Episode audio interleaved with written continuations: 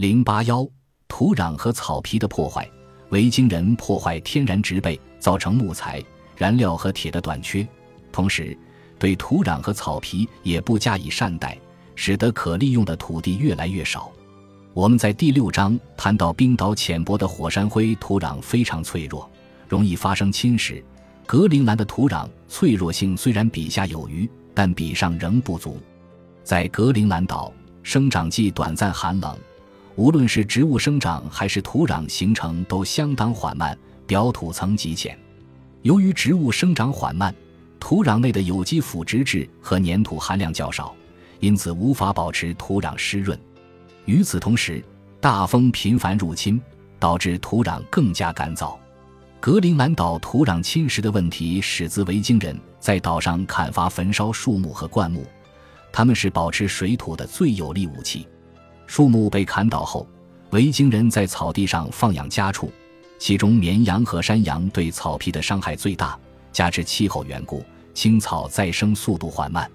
一旦草皮被破坏，土壤裸露，狂风暴雨很容易就将表土冲刷吹至谷外数英里处。如果像河谷那样，连沙土层也裸露在外，沙土就会被风吹走。湖心样本和土壤剖面显示出，自从维京人来到格陵兰岛，严重的土壤侵蚀问题便接踵而至。表土和沙土被风雨冲入湖中。例如，在科若克峡湾口的一个农场遗址，我发现冰河下风处的土壤几乎都已被强风吹尽，只剩下光秃秃的石头。格陵兰的维京农场也常有飞沙走石现象。瓦纳福菲地区的一些遗址甚至被埋在十英尺的沙子下面。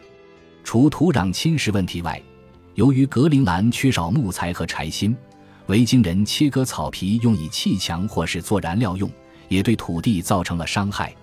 格陵兰几乎所有的房屋都用草皮盖成，石头只是充当地基，木头用来搭建屋梁来支撑屋顶。即使是加达农场的圣尼可拉斯大教堂。只有六英尺高的底墙用石头砌成，墙体其他部分皆用草皮，屋顶用木梁支撑，正面还有木头墙板。虽然赫瓦勒瑟教堂的墙壁完全用石头砌成，但屋顶仍用草皮覆盖。为了抵御寒冷，格陵兰的草皮墙极厚。在格陵兰，一间大的屋子估计要用十英亩的草皮，而且并非一劳永逸，因为草皮会渐渐松散。所以每隔一二十年还得用新草皮进行修复。维京人将割草皮盖房子称为包草皮，实在是妙语。格陵兰的草皮再生速度缓慢，这意味着割草皮对土地的伤害也就持续更长。同样的，也许有人会对土壤侵蚀和草皮切割的问题不以为然，会说那又怎么样呢？答案很简单，别忘了在北大西洋诸多岛屿之中。格陵兰岛在有人类定居以前就已是最寒冷的岛屿，因此地处干草和牧草生产的最边缘地带。岛上的植被很容易因过度放牧、牲畜践踏、土壤侵蚀和草皮切割遭到破坏。因此，牧场需要有足够大的草地面积来喂养一定数量的牲畜，这样才不会在下一个寒冷的长冬来临之前，由于牧草破坏过多而无法养活牲畜。根据估算，东聚落或西聚落的牧场总面积，即使只减少四分之一，也会使牲畜的数量降低至危险的地步。西聚落就曾发生过这类事件，东聚落可能也曾出现过。同冰岛一样，现代格陵兰也在继续为那些曾困扰中世纪维京人的环境问题而大伤脑筋。在中世纪维京人灭绝后的五百年里。全岛被因纽特人占据，没有任何牲畜。接着又成为丹麦的殖民地。最终，在一九一五年，由于当时人类对中世纪格陵兰环境影响的研究尚未展开，丹麦人尝试把冰岛的绵羊引进格陵兰。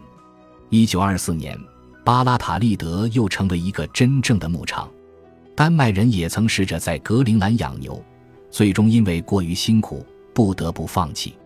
今天。